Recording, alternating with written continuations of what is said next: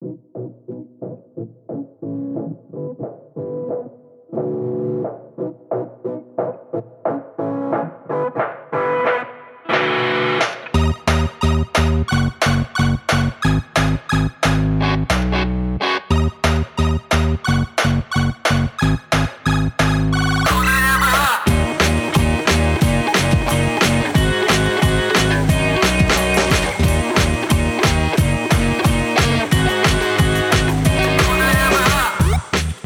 Всем привет!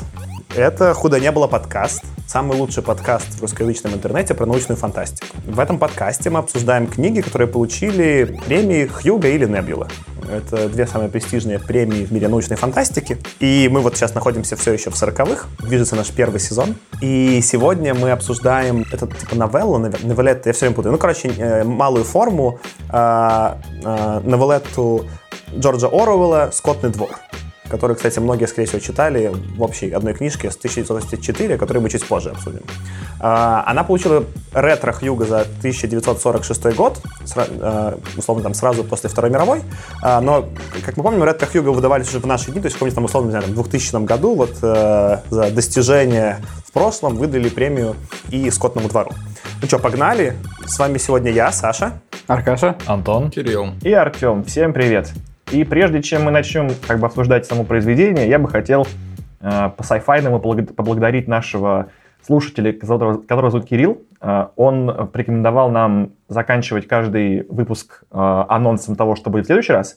Э, и я хочу поблагодарить его именно сегодня, потому что наши слушатели, получается, узнают об этом как бы в прошлом, потому что мы начнем монтировать эти штуки на предыдущие эпизоды, которые пока еще не готовы. Мы сейчас записываем это как бы для вас в будущем, а вы про это все услышите в настоящем для вас. Вот как вам такое, Илон Маск? Пода, пода.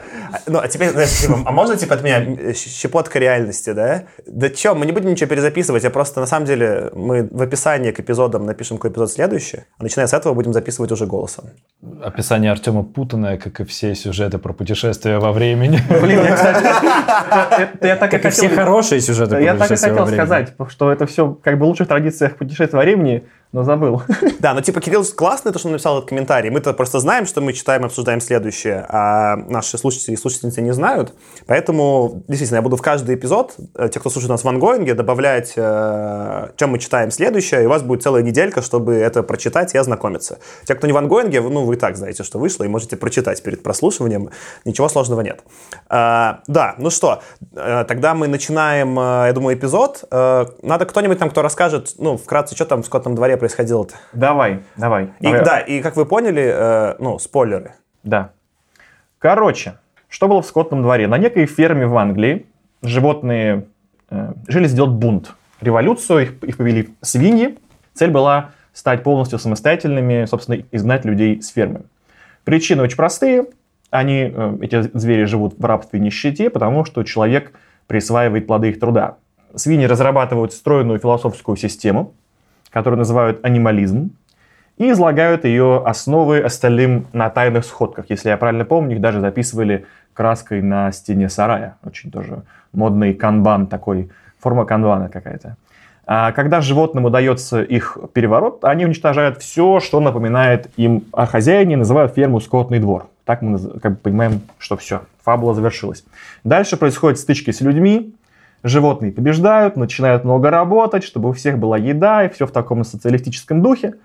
А дальше одна из двух свиней побеждает вторую, изгоняет ее с фермы. У них просто были противоположные взгляды на развитие их общества. И становится местным диктатором. Сначала он еще хоть как-то заботится о своих гражданах, но потом скатывается в тотальную тиранию, в угоду себе постепенно переписывает все принципы анимализма и в конце концов начинает вести торговые дела с людьми, что было самым большим харамом, ну, как бы одним из больших харамов. Э, ну и, собственно, в конце концов окончательно становится неотличим от этих самых людей. И все, мы понимаем, что люди свиньи, в принципе, суть одно и то же. У меня два вопроса про это, Артем. Давай. Первый, что такое харам? Харам это типа нельзя по-арабски. А, хорошо. А второе, а почему ты не работаешь на русском телевидении? Потому что я очень плохо что-то читаю с листочка или что? Нет, ну типа, ну, э, мы же, мы же сейчас первый раз пробуем такой делать нормальный рекэп. Оно прикольно, когда ты просто читаешь э, рекэп, ну, как бы, с пояснением все, что происходило, это немножко как пропаганда звучит. Ну, типа, ну, вот они там анимализм устроили, а потом их за это всех наказали. Слушай, все, что мы тут говорим про политику, так или иначе похоже на пропаганду, потому что мы же, как бы, вещаем в массы. У нас сколько он уже прослушиваний? Уже сотнями измеряем. Ладно, у тебя еще ассоциация с пропагандой из-за самой темы выпуска и произведения. Несомненно, несомненно. Кстати, по поводу э, твоего рекэпа, в целом я с ним согласен, но вот мне не показалось, что революцию там свиньи возглавили. Мне показалось, что там была свинья, которая сказала, как было все устроено, я забыл, как ее звали. Э, Майор. Май- не- Ну, Как-то- одна- Я в моем переводе как-то не майора звали, как-то по-другому ее звали в моем переводе. Там были Снежок и Наполеон. Да, это те, Не, которые... Майя, это Майя те, которые... первая. Ну, его в английской версии зовут Old Major. А, все. А на русский типа Майер. Ну ладно, все равно в моем переводе просто он был Майер. Э, Он как бы просто изложил некоторую суть, а потом подорвались все вместе. И потом уже свиньи урвали власть. Там у меня такое сложилось впечатление. Ну, давай так, там же, как и, собственно, в реальном прототипе, скажем так, э, на- в первую очередь напортачил сам Джонс второй, а, а- а потом уже, ну, а дальше все под шумок просто получилось удачно. Если, да, если кто-то не понял, вы только что услышали в пересказе басни Крылова историю Советской России с 1917 по 1943 год. И нет, вот это, кстати, типа, давайте мой take, раз мы уже тут зашли, типа, э, просто э, мы немножко еще, с, с тобой, Аркаша, оффлайн до эпизода обсуждали, э, почему вообще, типа, эта штука попала на Нобелевскую премию. Не совсем понятно, то есть, как бы, если на это посмотреть, как есть, ну, это как бы, ну, вот, типа, ну, история России. А в чем, в чем фантастика-то, да? В чем... Научная фантастика, Особенно там, того. ну, научная фантастика, неважно, там какая-то. А, И мне кажется, что, типа, то, что ты описываешь, Антон, это а, первая половина этой книги. Там первая половина книги — это как раз-таки краткий рекэп того, что происходило там а, от имперской России какой-то там, типа, каком-то там Второй мировой, да?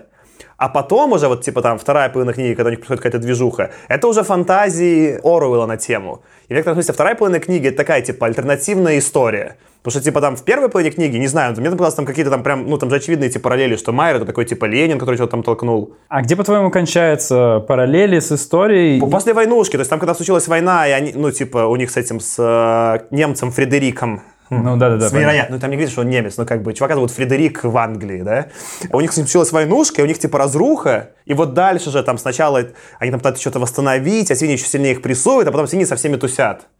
Ну, да-да, там, там И ведь- это как бы, ну, в реальном-то мире Сталин умер, которого там прямой прототип, вот этот, э, как же его зовут, я забываю все время, этого хряка, который ими руководил. Как... Наполеон. Наполеон, да, ну, там же до вот этого момента там прямая э, параллель, что это как бы Сталин. Но потом в Советском Союзе Сталин умирает, э, Россия еще только через 50 лет как-то садится с другими странами за стол переговоров, да, и, и, и не, с, не с Наполеоном вместе, как бы, и вот эта вся э, экспозиция того, что происходит, это домысел на момент 46 года от э, Орвелла, что будет происходить. Но на секунду- И он отчасти попадает, но, например, там Брежнева нет, там это как бы часть просто скипнули. Есть момент о том, что книгу на самом деле Орвел закончил писать в 43 году. Он не мог ее издать, потому что в Англии в тот момент считалось, что очень, было бы очень не кстати начинать издавать антисоветскую пропаганду.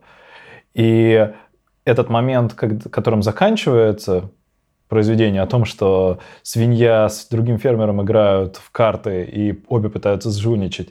Э, В интерпретации Орвелла это Тегеранская конференция, где Сталин пытается договориться с остальными так называемыми лидерами свободного мира о том, как поделить остальную землю. М, прикольно. Видишь, у меня типа было типа совсем другое предположение. Типа я вот решил, что начиная с этого момента начинается альтернативная история. Но тогда, кстати, если то, что ты описываешь верно, то вообще непонятно, за что тогда типа научная фантастика, потому что это просто рекэп истории. Я даже, знаете, что подумал? Мы обсуждаем фантастику научную, и как бы вот столкнулись с произведением, которое как будто бы туда не вписывается. И я решил придумать самому себе несколько правил, как отличить, что такое научная фантастика от ненаучной фантастики. Я вообще зачитаю. Давай. Потому что я тоже не понял совершенно, что это научная фантастика. Вот твоя тема с тем, что это альтернативный ход истории, как если бы, ну, то есть как, как если бы мы представили, что это будущее какое-то, там, другое будущее. Это прикольно, но я про научную фантастику думаю так. Что научная, научная фантастика — это когда? Вариант первый. Действие происходит в космосе, или космос является центральной темой сюжета. Второе. Есть нечеловеческий или неземной разум, в какой бы то ни было форме, там, инопланетяне, какое-нибудь сознание другое, еще чего-нибудь, что, что там как-то можно исследовать. А третье. В сюжете описываются научные достижения, технологии и открытия, которые имеют важное значение для этого сюжета и не противоречат здравому смыслу. То есть понятно, что какие-то вещи, какие-то открытия науч... в, в, в научной области сейчас нам кажутся смешными, потому что ну, они не подтвердились со слов совсем. Но, по крайней мере, когда мы про них читаем, мы должны понимать, что есть логика какая-то в этом. Я себе четвертый такой совсем уже шуточный э, параметр написал. Э, ничто не объясняется магией или условными эльфами. Я сначала типа поржать решил, а потом подумал, что это как раз тот, сам, тот самый бог из машины, который нас иногда подбешивает. Типа, что мы просто не знаем, как описать с нашей точки зрения что-то, и просто придумаем, что это вот новый артефакт. Все, точка, он работает. Но, короче говоря, вот я для себя это правило сформулировал, прогнал все произведения, которые мы читали до этого, и которые вроде, ну, некоторые, которые я знаю, что мы читали, читаем в будущем, а, вот они у меня туда легли, а Орвел вообще сюда не лег. Так что у меня вообще нет понимания, за, за что вот именно сюда попало. Мне кажется, одна из основных претензий, может быть, заключается в том, что все рассказы, которые мы читаем и ожидаем от научной фантастики, они в том, что мы читаем не совсем про наш мир. Это какой-то мир относительно нас, который, в котором сделали какой-то твик в плане технологий или каких-то открытий или чего-то такого. А здесь мы просто читаем якобы не наш мир, но в котором просто описывается наш мир и наша история. В ней нет никаких твиков, аллюзий или попыток переосмыслить историю. Это просто сатирическое описание прошлого. Причем для кстати, нас, а для нас еще и довольно отдаленного прошлого. Ну и, и в том числе обидного, потому что мы-то как бы, то есть кто-то там, не знаю, условный итальянец, читая Орвелла, тут бы не так, наверное, бомбанул, как у нас это бомбит. От чего бомбить, не совсем понятно. Что ну, потому что... Люди, люди и свиньи, в общем, одно и то же. Ну, потому что и такая что... очень калька на советскую Россию. Мне, кстати, не бомбило, меня это скорее прикалывало. Ну, я, смотрите, я сначала, сначала как бы совершенно понятно было, про что все, все будет, и изначально я и ожидал этого, но от того, насколько точно все изображено и насколько прям, прям как скальпелем все режет, в итоге у меня бомбить начало прям я настолько в это вовлекся, что прям... Но при этом нужно заметить, что э, сам Орвел был активным социалистом, и у него, скорее всего, от чтения книг по истории России или статей журналов тоже довольно сильно бомбило. Да, я просто хочу немножко там вашего оба тейка чуть развить. Мне кажется, тот заход, который ты делаешь, Тёма... Э, Артем, сорян. А, он, да нет, он... можно, можно, чего же. Мне, мне можно, да? Конечно. Но если вы нам будете писать, ну, все-таки Артем, да, если слушателям. Мне кажется, тот, тот тейк, который ты делаешь, ты как ты пытаешься как будто какие-то признаки взять. Ну, типа, какими свойствами обладает... Я так и сказал сразу, я, я хотел вывести признаки да, для себя, в, да. Но в смысле, как, как метрики, что ли. И они похожи, но они не обязательно типа соответствуют, ну, то есть нормальный набор, но он, например, его можно применить к каким-нибудь современным фильмам, которые снимают в Америке, которые там типа, о, роботы и космос, это как будто фантастика, но там как бы смысловая может часть отсутствовать. Типа Антона скорее заход про концептуальность, что все равно у тебя всегда есть, ну вот я это так всегда называю, типа есть какой-то what if, что если вопрос, на который пытаются ответить. Что, если, да, и он вот подразумевает какое-то отклонение от текущего трека или чего-то. И вот, ну, если, я, я, почему у меня был тейк? Тогда, типа, если это вот сначала там история, да, а потом, что если, как это будет развиваться, что закончится в какой-то момент Советский Союз, например, так трактовать, да, то это что если есть на момент написания Орелла. Но если нет, то это правда просто, ну, как бы, рекэп. Я, кстати, вспомнил произведение, которое мы обязательно будем читать, но которое проваливается по всем признакам, это человек в высоком замке. Okay, в твоей интерпретации его. это чистая фэнтези. Ну вот, кстати, опять же, по поводу What If Саши, я согласен с этим полностью, но просто мой вопрос заключается в том, почему это научная фантастика. Потому что под тему What If попадает фэнтези, басня, сатирическая, какая-нибудь ре, сатирический реализм, все что угодно попадает под what if. Хьюга выдают в том числе и фэнтези. У нас будет какой-то момент э, новелла, что ли, Мартина, Мар, который написал «Игру престолов». То есть, типа, то, что фэнтези, это окей. Э, ну, фэн, фэнтези попадает.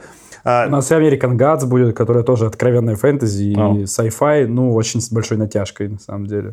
То есть там много еще нам попадется того, что вот будет под не фэнтези попадать, не будет попадать. А мне просто, чтобы эти подружить стейки про фэнтези, научную фантастику, мне кажется, э, ты же слышал, Тем, вот эту цитату известную Кларка про то, что какой-то неразвитой цивилизации любая очень развитая технология будет выглядеть как магия. Прикольно. Ну, то есть, грубо говоря, если мы сейчас вернулись в прошлое и дали, там, не знаю, чувакам показали айфоны, да, они бы такие, о, магия, да, как бы, ну, ты волшебник, понимаешь, Тёма, ты принес нам картинки, показываешь, движущиеся на экране. Это сто процентов магия. Э, и, и в этом смысле, как бы, принципиальное для жанра различие там между магией и технологией, ну, как бы и нет. Поэтому фэнтези и научная фантастика в какой-то вот один попадают набор вот if, но просто с разным степенью э, проработки детализации, объяснения тебе, почему это так. Э, Но здесь как будто даже в это, ну, типа, если это все-таки вот тейк э, Верин Антона, то вообще не понятно, да, тогда это просто рекап истории. Но там есть еще отдельный момент, что Орвел э, изначально почему начал писать, что его вдохновило, что он якобы увидел, как десятилетний э, парень вел корову, и, условно говоря, его удивило тем, что достаточно большое и сильное животное подчиняется э, достаточно хрупкому человеку. И для него это было переложением э, того, как достаточно маленькие силы с помощью пропаганды управляют широкими народными массами, так он был социалистом, ну и, по крайней мере, симпатизировал, да, то для него это было большой болью. Почему вот широкие-широкие социалистические, условно, массы, которые могли бы все объединиться и работать, на самом деле попадают вот под этот коммунизм, который, по сути, сводится к диктатуре и тому же самому. И он именно выстраивал вот похожую линию. То есть это такая аллюзия получается. И в этом плане это такая все-таки немножко на фантастика. И тут как бы бросается в глаза его антикоммунизм, потому что, ну, такое антисоветская, по крайней мере, убежденность, потому что, чтобы посмотреть, как что-то маленькое управляет чем-то большим, можно посмотреть на историю британского империализма и посмотреть, как Британия обходилась со своими колониями. Ну, мне кажется, тут вы... Мы в терминологии сейчас поплывем точно, если мы будем продолжать эту, эту дискуссию, потому что говорить про его коммунизм или антикоммунизм, коммунизм у нас никто не построил еще. То есть коммунизм – это некоторый идеал, да, будущий. То есть можно говорить про конкретный строй. Конкретный строй тоталитарный на самом деле, сталинский, коммунистический, псевдокоммунистический, не знаю, как правильно сформулировать, сталинский социализм, в общем, который был в Советской России, который он критикует, он на самом деле против него. Ну и вообще Оруэлл, э, он же сам говорил, что все его серьезные произведения, написанные там после 36-го, кажется, года, то есть там, у него несколько было крупных, он говорил, что они все на самом деле, они против тоталитаризма. То есть он на самом деле вот во всех своих произведениях пытается гнобить именно тоталитаризм. Социализм он симпатизирует, там можно даже это же видно, потому что он тому же там Сноуболу, да, который, очевидно, аллюзия на Троцкого, он на самом деле довольно-таки ну, симпатизирует. Он нигде его негативно не, не изображает, хотя на самом деле Троцкий, ну, тот еще персонаж, да, как бы, который ничем не лучше Ленина, там, Сталина, просто, ну, если так, ну, мы уже тут оценки, да, впадаем, ну, как бы, в общем-то, ну, один проиграл, другой выиграл, не, еще неизвестно, что было бы, если было наоборот. То есть тут на самом деле большой вопрос, ну, то есть, который тоже, да, можно задуматься в этой же истории. А что было бы, если победил Сноубол, а не Наполеон, да? Было бы лучше или хуже? Ну, если победил Сноубол, это была бы научная фантастика. Ну, в смысле, это я понял бы, за что дали Хьюга, да? Это было бы уже типичная альтернативная история, где мы пошли по другому треку. Мне бы такое больше понравилось. Кстати, да. Просто про Сноубола хочется набросить. Я когда там, ну, вот прочитал и написал там еще отзыв на Гудриц, и мне вот эти показались параллели очевидными, что там как бы у каждого персонажа есть прям прототип. Я, ну, про Троцкого знал меньше, я вообще историю плохо изучал. Я, прикиньте, я сам офигел, когда читал сейчас статью, что Троцкого грохнули где-то там в Мексике. Я такой, я, я такой просто, вау, вау, это просто, ну, почему про это еще кино нет классного? Это называется ледоруб. Ледоруб, ледорубом, да. Роман Меркадор его называют. Вот если бы было ледоколом, то это уже была бы научная фантастика целая, ну, понимаешь, магнеты такой сверху, да? И там везде как бы люди упоминают, что, ну, как бы это вот прагматический строй, но ни в, ни, ни в одном отзыве на Гудрис, он там из первых, там, сколько там, 10-15, который посмотрел, никто явно не сопоставляет этих вот, типа, персонажей с историческими какими-то. Я такой, типа, я когда еще про это писал, только подумал, я точно, я ничего не попутал, да? Но, но вроде же тут очевидно, все эти персонажи один к одному соотносятся. Там даже флаг, он как бы очень очевидно, что они взяли одноцветную штуку и поместили за копыта и, ну, рог. То есть это скрещенное. скрещенное. Мне кажется, здесь есть почва для какой-нибудь такой фантасмагорической фантастики про альтернативную историю. Вы видели вот эти все бесконечные романы про попаданцев, как кто-то там попадает в тело солдата Второй мировой войны из России? Ну, в, России, в современной России, дописываю для Саши, есть жанр научной фантастики, где кто-то там вследствие какого-то магического случая попадает в тело солдата советского Второй мировой войны или в тело Сталина или что-то там такое и приводит э, там советскую Россию к мировому господству.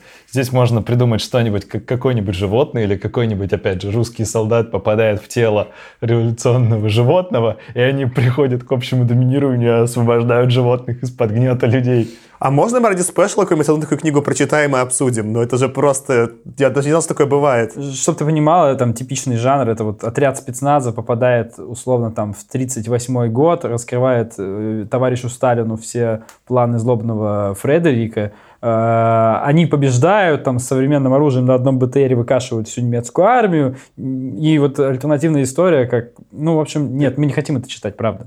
О, Ну, мы, мы можем попробовать. Давай я еще просто скажу что про вот эту жанровую принадлежность, но здесь просто нет альтернативной истории, потому что здесь очевидная и первостепенная как бы роль, ну, это политическая сатира. То есть зачем тебе альтернативная история, но это сатиры откровенная. Есть такое чувство, называется ресентимент. Всем захочется исправить это некрасивое прошлое, даже альтернативное. Дипшит.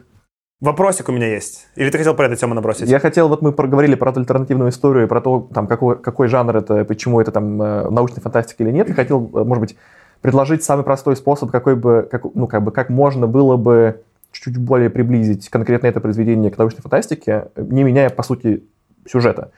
Я бы оттуда убрал... Меня очень сильно бомбило, что сначала, это, ну, как бы, когда завязка идет, у нас есть ощущение, что, ну, как бы, животные строят свой мир, который будет замкнут на них, да, что это вот как бы животные, которые как-то сами друг друга понимают, и они просто, все, что они умеют, это там, типа, легать копытом, но в конце концов могут научиться что-нибудь построить, тоже там, что-нибудь нося в лапах, окей.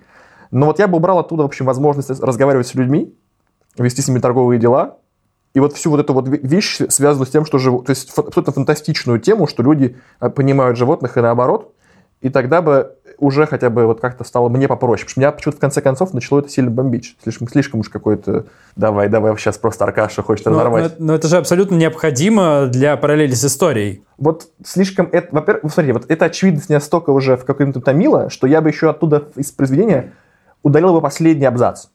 Сцена, где свиньи играют в карты с людьми, и где автор прямо вот в последнее предложение еще и делает, как реально в басне, мораль, которая была самая очевидная из всех ну, страниц текста. Когда она проговорена вот так вот явно, она вообще мне прям такой прям дисконтировала вообще эту, всю эту, все это классное произведение. А последний абзац — это там, где они читают исправленную последнюю заповедь про все животные равны, но некоторые равнее нет, других. нет, нет, дальше еще. Это когда сцена уже с картами, когда, когда Наполеон играет в карты с э, людьми, и где там в последнем предложении говорится, что типа они там уже все напились, все друг на друга кричат, и типа внешне неотличимы одни от других. Уж прям это было, ну, прям настолько излишнее, настолько он уже... А теперь, ребята, если вы не поняли из моей политической сатиры, где каждому зверю есть еще и реальный персонаж исторический, дайте я вам уж прям уж так вот скажу, что я имел в виду, а то вы даже не поняли. И эта критика, она звучит как-то очень безнадежно, потому что... Спасибо. есть или- нет, я имею в виду э, критика вот самого произведения. А, о том, во-первых, есть элемент истории о том, что американцы скидывали скотный двор с самолетов в Чехословакии, Венгрии коммунистической, видимо, чтобы убедить людей, что нужно свергнуть кого-то. Но если посмотреть на произведение в целом, это звучит довольно безнадежно. Это говорит о том, что что тоталитарное, что капиталистическое общество, оно по большому счету, ну, разница между ними косметическая. И свергай, не свергай, одна и та же. И почему американцы скидывали? Какую, какой вывод они рассчитывали, что И нужно порабощенные коммунисты сделают из из этого произведения, не совсем понятно. врезку Задорнова нужно вставить, конечно же. Да, согласен. Тут, э, считаю, уже необходимым, раз мы про это сказали, упомянуть про вот этот вот самый, не знаю, известный ли вам референс, альбом Pink Floyd «Animals». Ну, там же, если вы знаете обложку, вот эту классическую, на фоне э, этой электростанции Баттерси летает свинья надувная огромная в воздухе. Э, И там же основная тема, там песня «Собаки», овцы и там два разных трека, точнее три, как бы один разделен на две части про свиней.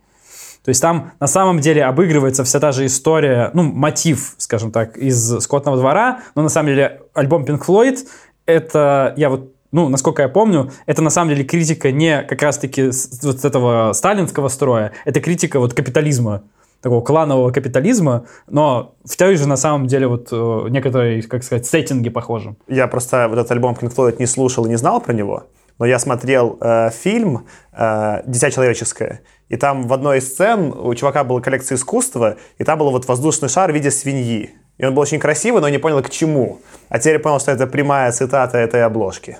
Очень много где, много прямых цитат этой обложки. И тут тоже я на самом деле вот пытался понять еще раз, а почему вообще этому дали премию именно Хьюго. И у меня была мысль, что возможно, возможно, тут много каких-то там референсов именно вот как это повлияло на именно научную фантастику. И на самом деле в культуре действительно «Скотный двор» там очень много на что повлиял, но именно прям, чтобы конкретно sci-fi, я такого ничего особенно не нашел. То есть я вот сейчас вспомнил про Pink Floyd, да, ну про Pink Floyd я и так бы вспомнил. А, там еще много очень где цитат, вот эти все, все животные равны, но некоторые равнее других, а, про две ноги хорошо, там, ой, четыре ноги хорошо, две плохо и так далее. Это действительно много где и часто там потом упоминается, но именно в sci-fi какого-то влияния, именно непосредственно Скотного двора, я пытался найти, как бы, но не нагуглил.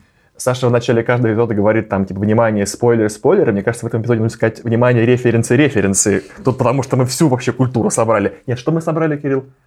Культурный scope, scape? Что мы Culturescape. Culturescape мы собрали полностью. Пасьянс просто из него.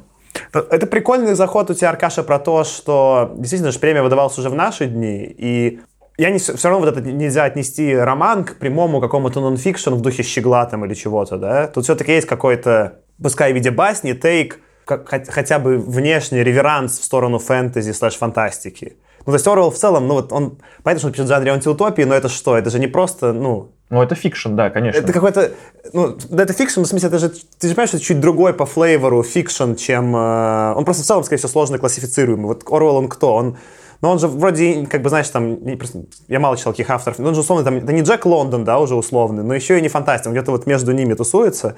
И технически я сейчас просто, ну, я вот начал читать уже э, 1984, который мы будем обсуждать, там это чуть сильнее заметно. Э, Можно же привести, что все-таки дело происходит в Англии, и как будто эта ферма в Англии появилась. Она в Англии есть, да? Она в Да, да. Англии. И это, и это чуть-чуть вот добавляет этого антуража сайфайчика, что как будто этот маленький Советский Союз получил- появился прямо внутри Англии. Дальше не, ну, не так это немножко описывается, но... И, как, кстати, кстати, когда я м, прочитал про то, что фен- ферма в Англии, я почему-то немедленно вспомнил э, местечко Дирбулшир из э, произведения «Как мы летали на Марс».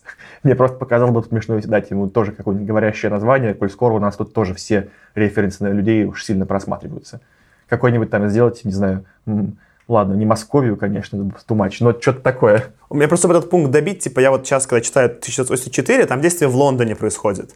А я до этого читал, не знаю, эту книгу там, ну, условно, там в университете, там, или еще там подростком в школе, не помню, да. И у меня было четкое ощущение, что это либо вообще какая-то вымышленная, ну, территория, где это все происходит, либо вообще в каком-то там Советском Союзе, условно. Вот так было в моей памяти. Я такой открываю, такой, Лондон. И в моей голове, типа, не бьется. Почему ты мне описываешь, ну, типа, э, мою текущую реалию в Лондоне? У меня, ну, а я уже, типа, вот уже съездил с тех пор в Лондон, понял, что это за место, и у меня вот не соотносилось никак, типа, эта картинка. Пока не будем про Лондон, потому что Да. это следующий, через следующий Ну, выпуск. это не спойлер про Лондон, я считаю, это Иди- можно упомянуть. Ну, Единственное, что с точки зрения жанра я бы хотел все-таки прокомментировать, да. Смотри, да, тут есть вот этот элемент про говорящих животных, как бы можно какую-то фэнтезийность этого выдумать. Но тут, на самом деле, что все-таки немножко вот режет, как сказать, глаз читателя, э, да, э, это то, что здесь, на самом деле, вот то, что животные говорят, это для самой сути сюжета не обязательно. То есть это не является необходимым. Это просто сеттинг такой, да? Он в необычном сеттинге это нарисовал, но нарисовал он именно вот кор, как бы сюжет, он на самом деле от этого никак не зависит. Это правда. Поэтому это немножко и режет, э, как я уже сказал, глаз читателя, да, э, потому что, ну, тут даже фэнтези не натянешь.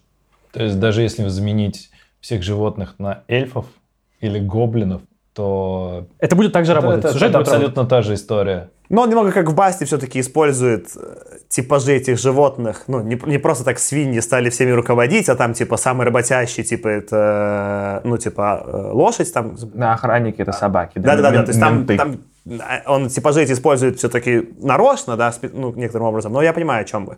У меня вопрос есть, раз мы про животных заговорили, у меня один, ну, все, допустим, неважно, пускай даже... Я все равно буду думать, что лучше это мой тейк, что типа там сначала типа история, а потом альтернативная история, ну, потому что мне нравится мой тейк. Но все было логично, меня вот, как вы видите, все было, у меня все устраивало, это просто я такой читаю, да, понятно, рекэп истории России, ну, как бы Советского Союза, все понятно. Почему не расстреляли осла Бенджамина, когда он рассказал, что везут э, боксера на скотобойню? Наверное, потому Чё он что вообще выжил? пропаганда сильнее, чем ну, гло- глобальная пропаганда сильнее, чем какое-то мнение одного человека. И так показали, что система в целом как бы ему она будет игнорировать отдельных как бы таких вот людей, которые не лезут в политику, а просто себя тихо в углу сидят, что-то могут кому-то сказать, но они ничего не поменяют. Понимаешь, это, э, осел Бенджамин это такая интеллигенция. Она же, в принципе, преимущественно пережила сталинские чистки. Ну, кто-то попал. Наполеоновские, извините. Кто-то под них попал, кто-то не попал. Но если бы ослов Бенджаминов было несколько, то одного осла бы все-таки, да, конечно же, пустили бы для профилактики.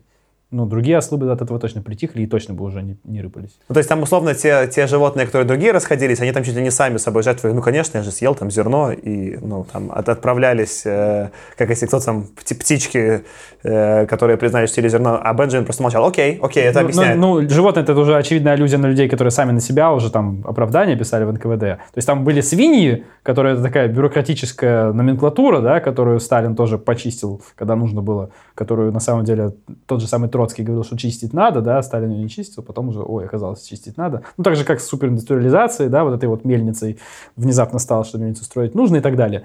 А, вот. А, здесь, ну, вот животные разошлись, осел почему не разошелся? Ну, не знаю, ну то есть мне тоже показалось странным, если бы слов было несколько, парочку стоило бы, конечно, пустить под нож. Но осел был всего один, поэтому, ну, остался. А на дополнительная интерпретация, почему, объяснение, почему Бенджамин, видимо, представляет собой интеллигенцию, то что он не совсем лошадь, то есть он не вполне пролетариат, и одновременно не совсем свинья, то есть не совсем номенклатура, он вот эта вот прослойка. Это, это хорошо. Да, у меня скорее просто было, что я, я покупаю твой тейк, Тёма, что там реально классно подведен, что вот э, система все равно сделала пропаганду и все осталось, но понимая, там, не знаю, жестокость сталинских чисток, мне вообще было видно, что там у них хоть кто-то на этой ферме выжил, да, то есть я такой, типа, что там, ну, слишком, как будто даже слишком по-доброму пересказывал все Оруэлл, и это скорее меня, так, с точки зрения там истории, немножко самого так испугало, типа, что такое, типа, ну да, типа, осел должен был разойтись. Ну, ты же хотел альтернативную историю. Вот и выжил осел. Вот, да, типа, фантастика это потому, что Бенджамин выжил. Ну, по-доброму это ты зря, потому что там же был момент, когда просто откровенно, ну, то есть там Резня была абсолютно. Да, резня, причем абсолютно неадекватно выглядящая. То есть она специально сделана максимально неадекватно выглядящей, когда животные говорят, ну да, меня там науськал сноубол на то, чтобы я там пописала в озеро, там, да, или что там говорит овца, но ее сразу же там разрывают собаки. То есть это здесь специально доведено до абсурда, именно для, ну, Орел как раз-таки подчеркивает аб- абсурдность этих чисток. То есть там, конечно же, не было такого, что человек сам шел и писал на себя там как бы показания, но было такое, что доносили, когда уже приводили в НКВД, люди писали, думали, что чистосердечное признание, ну, 37 год никаких чистосердечных признаний не терпел. У меня есть вопрос, э, немного в бок э, про русский перевод. Э, Почему именно скотный двор, а не, там, не про животных? Потому что скот, вот в русском языке, он имеет такое коннотация достаточно, ну, я бы сказал, негативная даже, да? А animal в целом это достаточно нейтрально и спокойно. И, есть, Я читал еще перевод «Скотское хозяйство». Ну, то есть скотское, то есть оно звучит, но и вот это тоже момент э, не очень понять.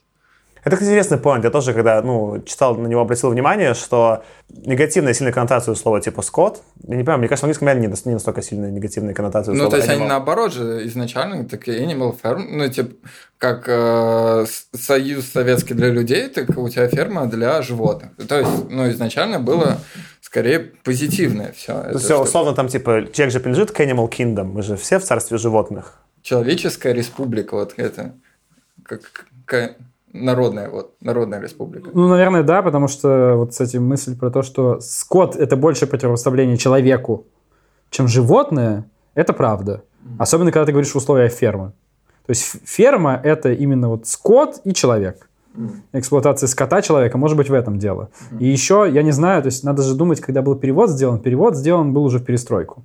Ну, официальный перевод, потому что до этого не переводилось. вроде, да, забанили. Да, да, в СССР было запрещено. Да там, ну, как мы уже говорили, да, и в Англии, во-первых, он издателя не мог найти, и в Америке тоже, на самом деле, не мог. Уже после войны, в 46-м году она бы только была издана, а в 45-м, там, в 46-м, то есть он не мог найти издателя, потому что мало того, что в тот момент не очень модно было против Советского Союза что-то там делать, а, ну, потому что вроде как бы, ну, союзники, а во-вторых, еще ему говорили, что а, ну, книга про животных вообще в Америке никто не будет читать. Ну, что это книга про животных? Что это детская сказка, что ли? Что это за бред? То есть, ну, вот именно конкретно именно этот сюжет ему говорили, что не очень. А, В стране, где разговаривающее чучело и железного дровосека с удовольствием читали на секунду. Не знаю почему, но вот я это посмотрел, как бы действительно это, ну, на Википедии. То есть Википедия, конечно, могла мне соврать, не спорю. Слушайте, давайте отвлечемся от э, серьезных тем. Я попробую во- внедрить новую рубрику. Ну, грустно, конечно, эпизод получается. Я Да, понял, да, что да. это тяж- тяжеловато обсуждать, да, а сидя в мы, России. мы такие трезвые, ко всему прочему, еще. Э, В общем, э, новая рубрика, не знаю, взлетит, не взлетит, называется «Интеграция из будущего» или «Ирония судьбы 42». Это где мы будем придумывать какую-нибудь смешную рекламу, которая могла бы быть э, в этом произведении, или какой-нибудь product placement, очень неожиданный. Вот я, когда читал, мне пришло в голову ну, од- од- одна, э, одна история с product placement абсолютно, как бы, которая сейчас бы была бы неотличима от реальности, это если там была пиво Балтика, ну или Очакова, что-то такое, но просто там, и ни- никто даже не заметил. А вот чтобы можно было прикольным сделать, такую прикольную рекламу, на- то есть мы берем последнюю сцену, где а, свинья играет в карты с людьми, и звери наблюдают через а, окна за этой игрой. То есть мы знаем в конце мораль, да, что типа как бы неотличимый, бла-бла-бла, вообще некрасивая сцена была. Так вот, пока- когда ли- э, животные подходят к этому окну, с другой стороны, кто-то должен был закрыть рольставни. И это была бы реклама рольставин. Ну или жалюзи какие-нибудь. И как бы надежные, не пропускающие свет и звук жалюзи от фабрики окон Ижевского оконного завода. Извини, но очень сложно. Я бы Смешно, но снял. очень сложно. Я бы снял. Ну, мне кажется, мы, твоя шутка, типа, уже на всех победила, вот ничего не набросим. Я бы скорее зашел вот в эту сторону. А чё, ну вот нам это не нравится, что, ну, это некий просто рекэп истории. А если бы вы переписывали сейчас, в том вот эта концовка, которая слишком очевидная в лоб, вы бы что переписали? Какой бы вы сделали тейк, э, чтобы это работало лучше? Смотри, ты сказал, что нам не нравится. Это неверное утверждение. На самом деле нравится. То, что мы обсуждали здесь, и то, что мы там в некотором смысле, может быть, критиковали, мы критиковали в большей степени не Оруэлла, а выбор, э, как это сказать, вручателей премии Хьюга, потому что немножко странный был выбор для вот этого произведения, того, что вы включили в премию Хьюга. На самом деле, большая часть того, что мы обсуждали, про это. Как само по себе произведение, мы, я не знаю, была здесь какая-то критика? Да, Саш, ты как будто вообще нас не слушал. Но тебе концовка не понравилась, это слишком Мне понравилась. объясняет. Концовка не совсем. Ну, Концовка, смотри, самый последний эпизод, просто мне казался, чуваки, вы тупые, наверное. Я, давайте я вам объясню еще раз. То есть я это так прочитал. А вот вообще, ну, в целом, в целом, мне, конечно, понравилось. я согласен, что достаточно было того, что уже свиньи сидят в в карты играют с, людьми. В принципе, вот этого уже вообще Даже достаточно этих было. торговать они начали, я уже все понял. Ну, то есть, что вот это уже последняя точечка. Мне кажется, Нет. что одно из самых больших, что от этого произведение в конечном счете очень отчаянием верит, и что верит, что там нет совсем морали, что оно отражает скорее разочарование отчаяние Орвала, что сами люди не могут иметь какой-то трансформативный эффект на животных или что-то. Что, о том, что именно, что это все зря. То есть, что как человек, дем- симпатизирующий демократическому социализму, он испытывает огромное разоч- ну, то есть разочарование от того, что, ну, да, все это зря. И огромное количество народу просто зря погибло, потому что, ну, система не поменялась, осталась такой же.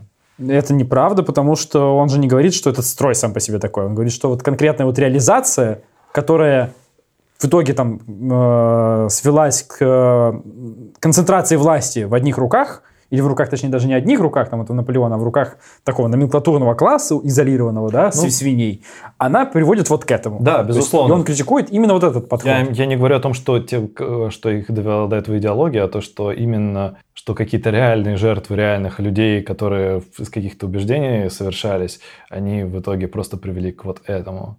Что на это было потрачено много сил, и это привело к этому только. Я плюсуюсь, вот Это, это, и- это именно не разочарование, не критика, это какое-то такое расстройство отчаяние. Фрустрация. Я я скорее так бы это развил. Я когда говорил про переписывание, я в целом тоже, ну, типа, мне как бы понравилось. э, Я сейчас хочу дочитать на 1984, чтобы понять, все-таки понравится мне она больше или меньше в сравнении с этим. Там точно есть эта, типа, слишком очевидная концовка, и я в целом бы чуть-чуть там взял редакторы и чуть-чуть на 10-20% порезал там местами уже можно было по- побыстрее это все сделать.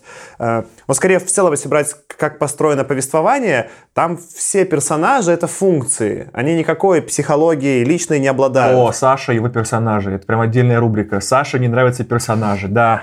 Давай, мочи, мочи Нет, смотри, свиней. Нет, Потому смысле- что это басня, потому что в басне каждое животное это функция. Они же поэтому и выбираются как животные, стереотипные животные со стереотипными представлениями об их Так, чертах помните, характера. давайте обсуждать э, с больше значит, позитивном ключе. Хватит друг друга критиковать.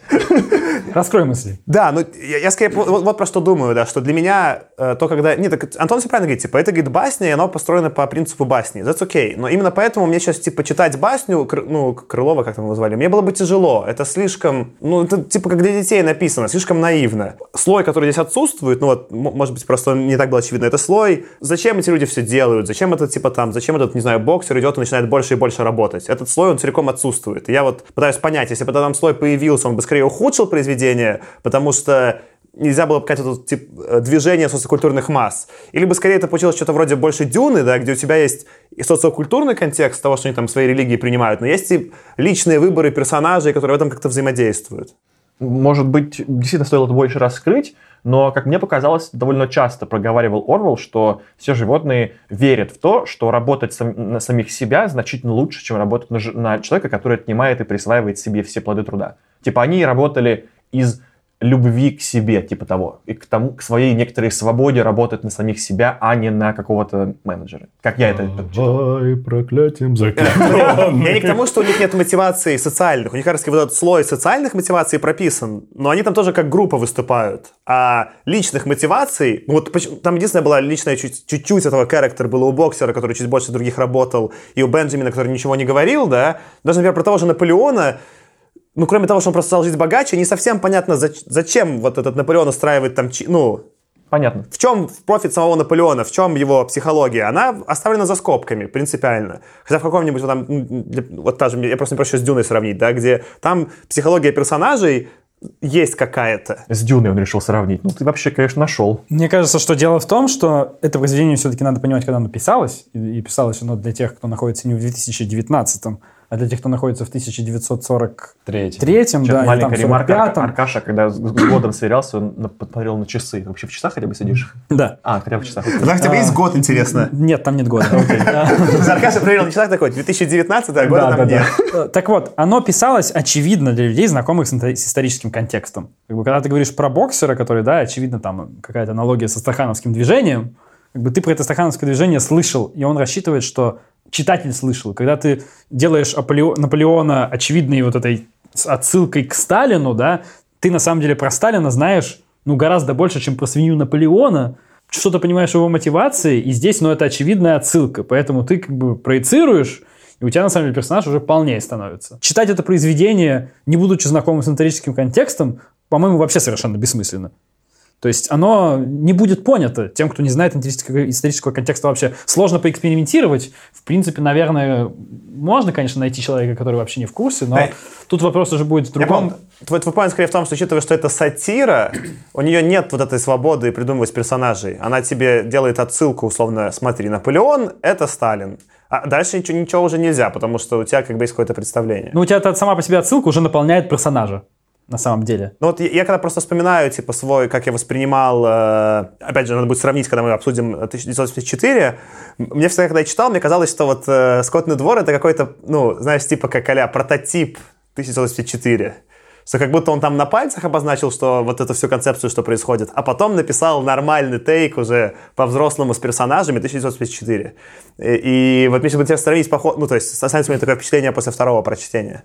Ох, вообще как-то ты сейчас очень сложно завернул. Я бы вообще на разные какие-то стороны разложил бы эти два произведения. Ну, как-то они, конечно, про, ну, тематически они про похожие вещи, но как бы говорить одно, что одно раскрывает другое, мне кажется, не совсем. Но это же следующая книга. Да. Мы потом к этому придем. Не, не, не просто следующая книга, я имею в виду, это следующая книга, которую он написал. А, Она, ее издали в 47 году.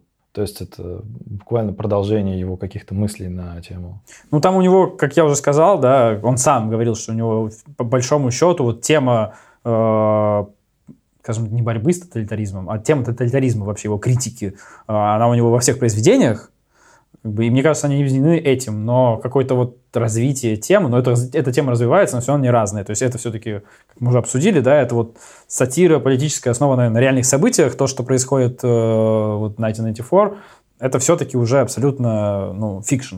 Я, я вспомнил тебе просто свое ощущение, я вот когда сейчас к нему э, приходил, к этому скотному двору, да, э, 1984 мне прям хотелось прочитать, а тут я прям такой, блин, сейчас нужно его читать. И я сейчас вспомнил, почему. Потому что он вот в этом сборнике, который читал тоже там по молодости, в нем сначала 1984, а потом «Скотный двор». И когда я их читал в таком порядке вместе, то это выглядит как какой-то очень плохо написанный рекэп 1904, еще и упрощенный. Вот в обратном порядке, когда я читал его отдельно впереди, мне на самом деле понравилось. То есть там, по-моему, поставил там 4 там, звезды из 5. Э, ну, там, если условно из того, что это басня, мне было местами тяжеловато, но в целом это очень прикольный такой исторический рекэп.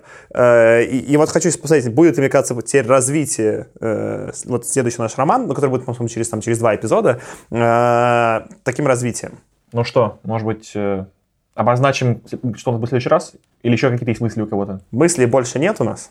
Да, в следующий раз мы обсуждаем рассказ слэш новелетту Первый контакт. Первый контакт Мюррей. Лей- Лейстер. Лейстер Мюррей. Лейстер Мюррей. Да. Лейстер Мюррей. Ну, Или такой... Мюррей Лейстер. Нет, Лейстер Мюррей все. Че он такое сложное имя выбрал, сам виноват. Да, там коротенькое эпизод, вы, кстати, можете его реально прочитать и даже вместе с нами послушать следующий эпизод, где мы обсуждаем его. Да, всем спасибо, что с нами были. Ставьте нам звездочки и пишите отзывы, это очень поможет продвижению подкаста. Всем спасибо. Пока-пока. Пока. Чао! Пока-пока.